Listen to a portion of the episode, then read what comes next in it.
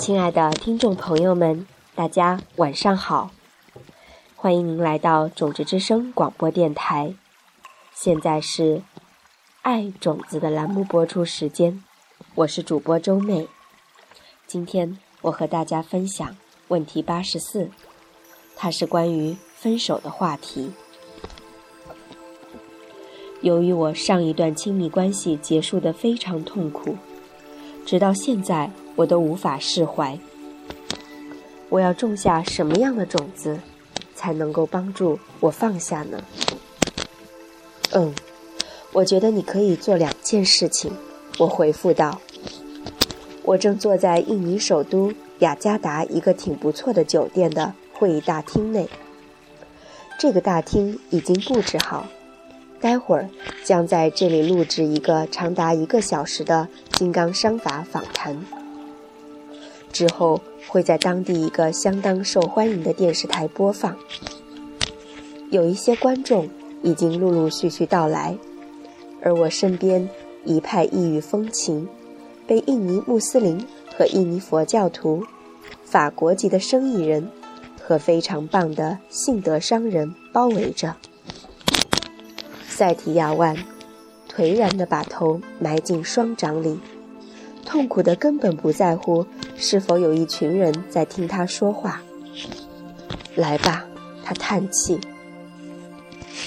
第一步该怎么做呢？这情况很明显，你可以用星巴克四步骤来解决。前一天，我们还在飞机上讨论过这四步骤。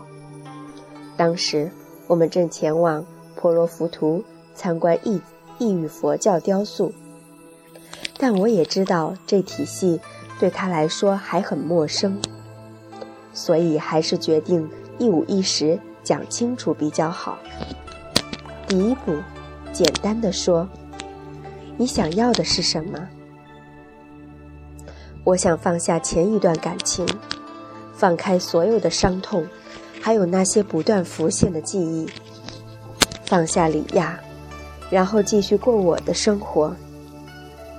那第二步呢？赛提亚万想了想，嗯，我猜我应该去找一个跟我一样面临同样问题的人，然后帮他们解决。他苦笑道：“这不难，我身边几乎有一半的朋友都面临着同样的问题。”分手忧郁症似乎非常普遍，我同意道：“要放开那段失败的感情所带来的伤痛和记忆非常困难，所以请记得，第二个步骤有两部分：选择对象，然后做计划，选取一个跟你有类似需求的人，然后计划你要怎么帮助他。”现在，第三步要做什么呢？那个步骤蛮容易记住的，就是去咖啡厅，带他们到一个中立的场所，提出建议，如何能够从伤痛里走出来。没错，我点头。还有非常重要的事，记得要怀着慈悲心做这件事。心怀大慈悲，这一种感觉是：如果你亲自实验金刚法则，并发现其效用后，你将会成为活生生的好榜样，能够运用这套法则来处理分手的伤痛。仅仅借由自己成功，你可以通过连锁反应，照亮数百人的生命。那第四步呢？咖啡冥想。晚上闭上眼睛，睡觉之前，回想我努力帮助某人解决同样问题的所有细节。这将会是让我的种子快速开花结果的重量级肥料。非常好，我说。看来你已经把所有的步骤都记得滚瓜烂熟了。我觉得对你来说。尽快脱离这牵绊，并继续往前走，并不是件什么难事。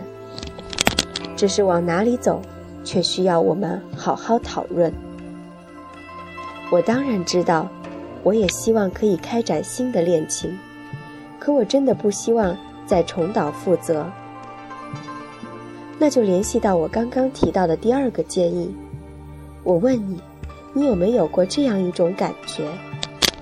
一切冥冥中自有安排，虽然肉眼看不到，可是就是有一种力量，从你出世那天就已经存在。赛提万点了点头。所有的信德商人，还有法籍商人，都挤在一起，而那些负责音响以及摄影的人员，还在忙着做最后的调试。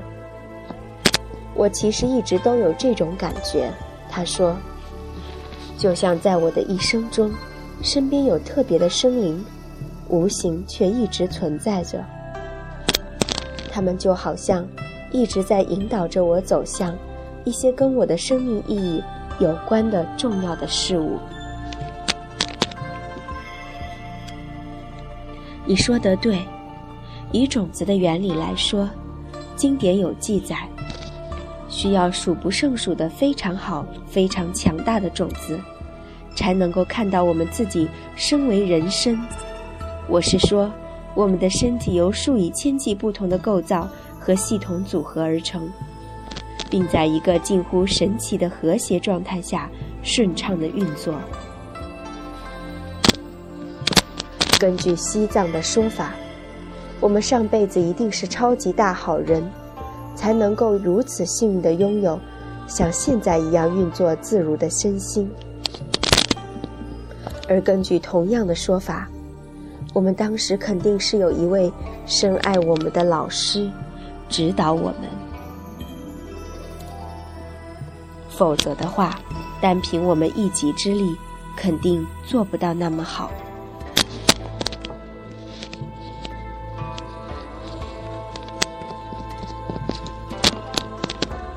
然后我们养成了习惯，就是所谓的花开的第二种方式。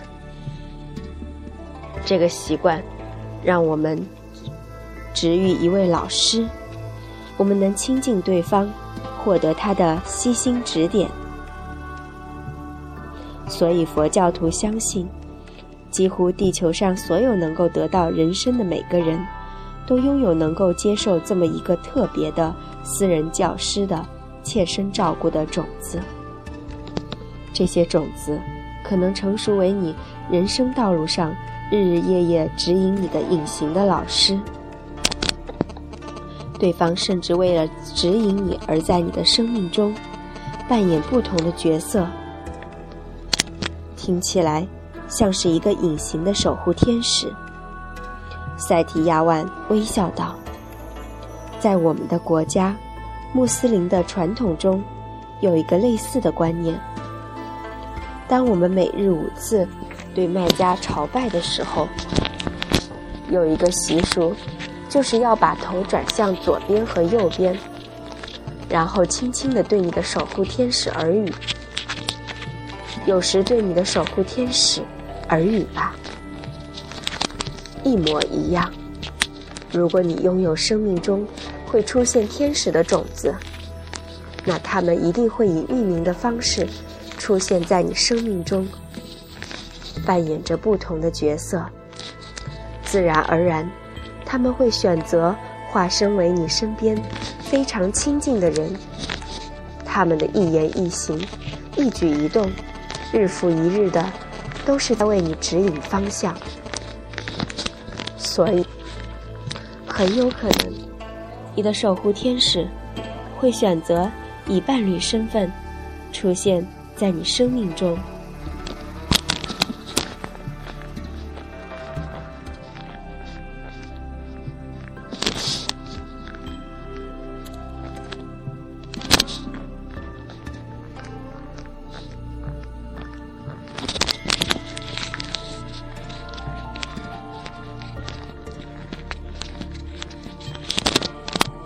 塞提亚万看起来有些困惑。成为我的伴侣，难道你的意思是里亚是我的守护天使，那为什么他要抛弃我？啊，问到重点了。如果说，假设他曾经是你的守护天使，乔装而来，如果真是那样的话，那他为什么要离开你？塞提亚万眉头紧锁，一回想那伤痛，仍旧历历在目。嗯，如果说他真的是守护天使，那他跟我在一起时所做的一切，都会有着特殊的意义。那一定是我的生命蓝图里的一部分。就算是跟你分手这件事也是。嗯，应该是吧。他停下来并考虑了一会儿。如此说来，他从出现开始，就已经给我量身定做了一个计划，而分手也是计划中的一部分。如果真是那样，那他一定是想要送我到其他地方。他预见了一些未来会发生的事情，所以他做的就是把我推向那个方向，就像可能是下一个伴侣。下一个由你的守护天使乔装而成，并出现在你生命里的人，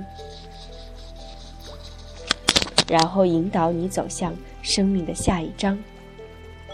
嗯，我想是吧，赛提亚万说道。那我们开始工作吧，我说。这是摄影机开始拍摄，而主持人开始介绍我。别再耷拉着脸。那个天使之所以放开你，是为了要改头换面，重新出现在你生命中，陪伴你人生的下一段旅程。你只需要去找他就行了。你想说的应该是种种下他。赛提亚万纠正了我。问题八十四到这里就分享结束了。关于这个问题。我想，我们的每一位听众朋友都会回想起自己在这一生中所经历过的情感上的痛苦。